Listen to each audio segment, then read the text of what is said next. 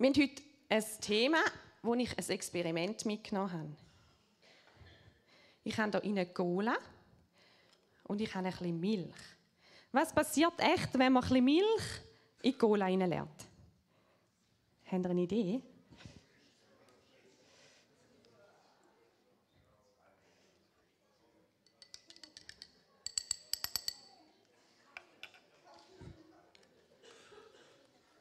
Jetzt muss man eine Weile warten. Dann wisst ihr erst nach einer Weile, was das heutige Thema ist. Wir müssen es ein bisschen beobachten. Wir lassen jetzt einfach ein bisschen stehen. Ich es nachher noch hier abstellen. Und dann sehen wir, was heute unter anderem das Thema ist. Ja, merci vielmals für den transparenten Einblick. Und ähm, die Erwachsenen wissen ein bisschen, wir sind in der Themenserie Jüngerschaft. Ähm, und ich muss jetzt das Glas nochmal führen, ob da Okay, das hat nicht so ausgesehen. Äh, da passiert noch mehr. er sieht richtig grüßig aus. Hat mir immer schon Wunder genommen, wie Cola und Milch schmeckt. Wer, wer mag für das Kind probieren? Du wirst, wirst. Ich mache zuerst einen Schluck und nachher du. Ist gut. Hm. Hat es noch irgendwie Chemikalien drin oder Gift oder so? Ja, ist im Fall wunderbar. Schau mal da. Du bist mutig. Nimmst einen kleinen Schluck? Ist richtig gut, gell? also, wir müssen dann ein bisschen weiter beobachten und schauen, was passiert, weil der Trick ist noch nicht fertig. Sieht einfach jetzt nur, nur wie eine grüßige Brühe aus und das ist nicht das Thema von heute Morgen. Aber geht noch weiter. Hoffentlich. Und sonst äh, ist es nicht mein Trick Nein, also. Ähm, wir haben, wir haben das Thema heute in dieser Serie und haben da überschrieben mit «Mein Glaube ist Privatsache». Und ich glaube, es ist schon recht offensichtlich geworden, auch heute Morgen, dass wir da eben nicht wollen. Dass unser Glaube einfach Privatsache ist, die nur für uns ist. Sondern wir wollen einen Glauben, der transparent ist, wo man drin hinein kann so wie es auch Daniela so ganz praktisch erzählt hat. Ein Glaube, wo man nicht für sich selber behaltet, sondern teilt. Und ich muss jetzt die beiden Dinge noch schnell aufnehmen ich habe mal ein Erlebnis gemacht in England. Ich bin äh, 2010 bis 12, ist ein Zeitchen her, bin ich in London gewesen, ähm, habe dort mein Studium gemacht und eines Tages ich habe manchmal so ein bisschen aus dem Studiumsplatz, das war wie so eine Schule, gewesen, und musste raus aus der Schule und einfach mal in die Stadt. Dann bin ich in die U-Bahn gehockt und in die Innenstadt gefahren und einfach ein bisschen durch London gelaufen, um mal wieder unter Leuten zu sein, unter normalen Leuten, nicht nur so unter Studienkollegen. Ähm, und dann ist so ein Erlebnis passiert am einen Tag, wo mich wo einfach Gott zu mir geredet hat. Und ich möchte euch das kurz erzählen. Und ich brauche für das äh, einen Freiwilligen. Wir den Levi. Und zwar, Levi, du darfst das Libli anziehen. So, der Levi ist kein Hirt. Und du kommst da, da rein hat es Geld. Da darfst du heben, aber nicht essen.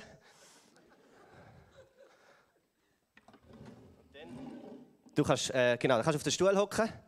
Und leider bist du gerade noch ein bisschen verletzt und brauchst noch Stöcke, wie andere Leute da drinnen, habe ich gesehen. Äh, gut. Du kannst einfach so bleiben.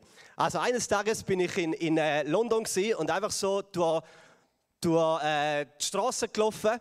Und dann ist mir eigentlich genau das passiert, wie jetzt, wo ich da stehe. Ich habe vorne rechts einen Bettler gesehen. Und da hat es in London noch recht oft gehabt. Einfach Leute, die am Strassenrand hocken und betteln. Und die Person hat äh, so führen, jetzt musst du das Körbli nehmen, so das Körbli zeigen. Und hat so wirklich äh, gezeigt, dass er, dass er Geld möchte. Und dann bin ich näher gekommen und dann habe ich gemerkt, wie ich etwas mache. Und zwar habe ich versucht, den Blickkontakt zum Bettler nicht herzustellen. Ich habe versucht, einfach geradeaus zu schauen, so richtig Cola-Glas, und möglichst unauffällig an ihm vorbeilaufen, oder? Damit da, wo da ist, mich auch ja nicht betrifft. Oder, damit ich nicht handeln muss. Einfach gemerkt, wie ich das mache.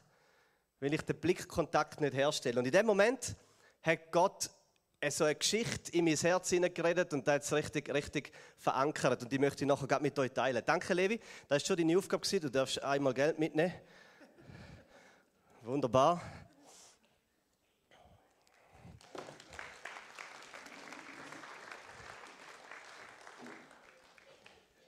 Ich bin also an dem Bettler vorbeigelaufen und etwa 20 Meter weiter redet Gott eine Geschichte so einfach direkt in mein Herz. Und die steht in Apostelgeschichte 3. Ich muss euch kurz erzählen, was dort passiert ist. Ähm, Apostelgeschichte 3, kurz vorher ist der Heilige Geist gekommen. Ähm, und der Heilige Geist hat eigentlich so die Jünger, die Nachfolger von Jesus, so richtig in die Welt rausgeschupft. Bevor der Heilige Geist kam, haben die sich alle versteckt im zweiten Stock von einem Haus, in so einem Obergeschoss, und haben dort bettet. Und das ist schon gut, beten. Gell? Aber das ist nicht alles, was sie machen mussten. Weil die haben raus müssen in die Welt. Der Glaube hat nicht dürfen privat bleiben, sondern müssen öffentlich werden. Und der Heilige Geist ist gekommen und hat die Gruppe in die Welt rausgeschupft. Und dann gibt es die erste Situation in Apostelgeschichte 3, so das erste öffentliche Wunder. Und da hat es zwei Freunde von Jesus, der, der Johannes und der Petrus. Und die beiden, die laufen durch die Stadt von Jerusalem Richtung Tempel. Also ganz ähnlich wie ich in London. Sie laufen durch die Straße ähm, Richtung Tempel und dann sehen sie, sie sehen eigentlich genau da, wo wir vorher gesehen haben. Gesehen haben. Sie sehen bei dem Eingangstor vom Tempel, und der Eingangstor hat lustigerweise noch die schöne Pforte geheißen, sehen sie eine sehr unschöne Situation. Sie sehen den Bettler, der gelähmt ist also der hat das Leben lang so Stück gebraucht, der hat nicht können laufen, wo gelähmt ist und bei dem Eingangstor hockt und bettelt. Und dann steht Folgendes, und ich habe den Vers mitgebracht.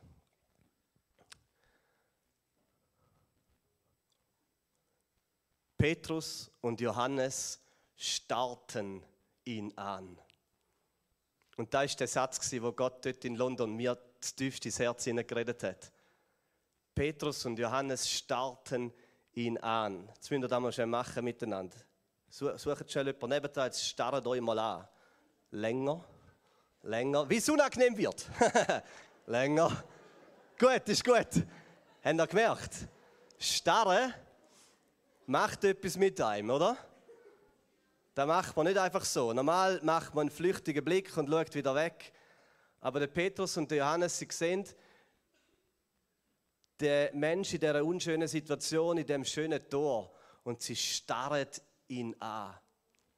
Sie haben genau das Gegenteil gemacht wie ich bei dem Bettler dort in London. Und nachher sagen sie etwas zu ihm. Das ist der nächste Vers. Sie sagen, und sieh uns an. Petrus redet zum Bett und sagt, schau uns an.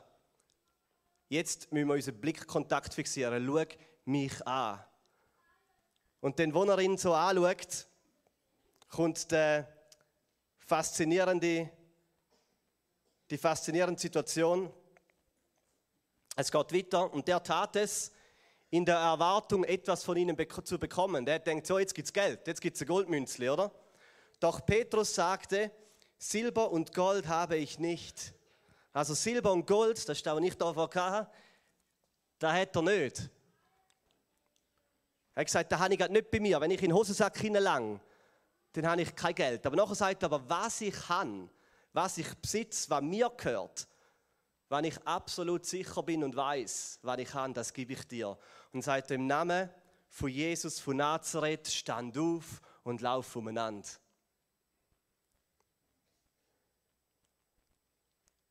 Und dann steht, und dabei fasste er seine rechte Hand und half ihm auf. Und sofort wurden die Füße und Gelenke des Mannes kräftig. Er sprang auf konnte selbstständig stehen und ging einige Schritte. Und mit Petrus und Johannes ging er in den Tempelhof hinein und er sprang in die Luft und lobte Gott. Gewaltig. Und Gott hat die Geschichte damals in England so tief in mein Herz hineinbrennt. Er hat gesagt, äh, Dave, dein Glaube ist nicht einfach nur für irgendwo ein Kämmerli, zum irgendwo für dich beten, sondern dein Glaube muss auf die Straße und in die Welt. Und das Zweite, was er gesagt hat, ist, schau der Not in die Augen. Schau der Not in die Augen. Starr der Not in die Augen. Man kann durchs Leben laufen und möglichst viel Augenkontakt vermeiden. Möglichst sich nicht, möglichst bei den Problemen der anderen Menschen wegzuschauen. Und Jesus hat damals zu mir gesagt, schau der Not in die Augen. Und das Zweite, äh, und das könnt auch ihr Kind machen übrigens, äh, in der Schule, Gell, wenn man sich für etwas Schwächeres einsetzt, wenn man merkt, da passiert jetzt gerade einfach eine ungerechte Situation, jemand wird ausgestoßen, dann kann man sagen, nein, ich schaue einfach geradeaus und schaue vorbei oder ich schaue der Not in die Augen, ich kümmere mich darum, ich, ich, äh, ich unternehme etwas. Und das Zweite, was mir Gott dort so gesagt hat, war, ähm, Dave, gib weiter, was dir gehört. Und was uns gehört, ist nicht Goldmünzli, wobei, die verschenke ich jetzt. Wer heißt noch so? Hoppla! Oh, oh, das ist. Und äh, jetzt die weit, nein, nein, weiter hinten, sorry. Äh, oh, du. Äh, hoppla! Sehr gut. Genau, er gesagt, äh, Dave gibt weiter, was dir gehört. Und was uns gehört, ist nicht einfach ein bisschen Goldmünzli, sondern Gottes Geist wohnt in uns und wird durch uns in dieser Welt Gutes bewirken und Menschen zu Jesus führen. Darum ist unser Glaube keine Privatsache. Unser Glauben ist nicht dazu da, um einfach für uns zu behalten. Ich habe diese Woche so eine SRF-Doc-Sendung geschaut. Ähm, und dort, dort haben sie so ein bisschen auseinandergenommen, dass plötzlich Christen auch auf Instagram sind. Wer von den Kindern kennt Instagram? Ja, ein bisschen zu jung, die Eltern vielleicht. Ja, so. Also eine Plattform, wo man so ein bisschen Fotos auflädt und so. Und die haben sich so ein bisschen darüber aufgeregt, jetzt gehen die Christen auch noch auf Instagram und zeigen dort ihr Zeug und so.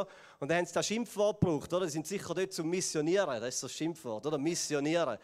Äh, und, und übrigens, jede Person, die irgendeine Überzeugung hat und ein Buch schreibt, einen Film drüllt, irgendeinen Zeitungsartikel verfasst oder eine SRF-Doc-Sendung trägt, missioniert, weil er hat eine Überzeugung und will, dass die zu anderen Menschen kommt, oder? Wie er Freude daran hat, wie er denkt, das ist wichtig und das ist gut. Also haben sie ein bisschen geschumpfen, dass plötzlich Christen da so in die Öffentlichkeit gehen und die sollen doch ihren Glauben einfach privat behalten, dann wäre es einfach besser. Und nein, da ist es nicht. Der Glaube ist nie gedacht als eine Privatsache. Der Glaube ist da für die Welt. Und wir als Chile sind nicht für uns da, sondern für unsere Umgebung. Und die beiden Punkte, wir wollen der Not miteinander in die Augen schauen. Die Not, die wir erleben in unserem alltäglichen Leben mit anderen Menschen, die Not, die wir erleben, wenn wir rausgehen. Und wir wollen weitergehen, was wir besitzen. Die, einzig, die zwei einfachen Punkte für heute Morgen. Der Not in die Augen schauen und weitergehen, was wir besitzen. Ich möchte gerne beten und ähm, Nachher trinke ich, äh, es kommt langsam, jetzt zeige ich euch noch, was passiert. Ich bete zuerst. Danke, Jesus, ähm, für den heutigen Morgen. Danke für, für alle Kinder, die jetzt da mit dabei sind. Danke, äh, dass du uns miteinander rufst. Der Glauben an dich, die Überzeugung von so einem guten Gott mit einer guten Nachricht in unsere Umgebung zu tragen. Wir wollen unseren Glauben nicht privat halten, wir wollen raus, wir wollen der Not in die Augen schauen und wir wollen weitergeben, was wir haben. Und was wir haben, ist so, so gut. Du hast uns beschenkt mit Leben im Überfluss mit allem, was wir brauchen. Amen. Ja, noch nicht ganz. Er sieht immer aus wie eine dreckige Brühe. Ja, wir müssen dem noch mal ein bisschen Zeit geben.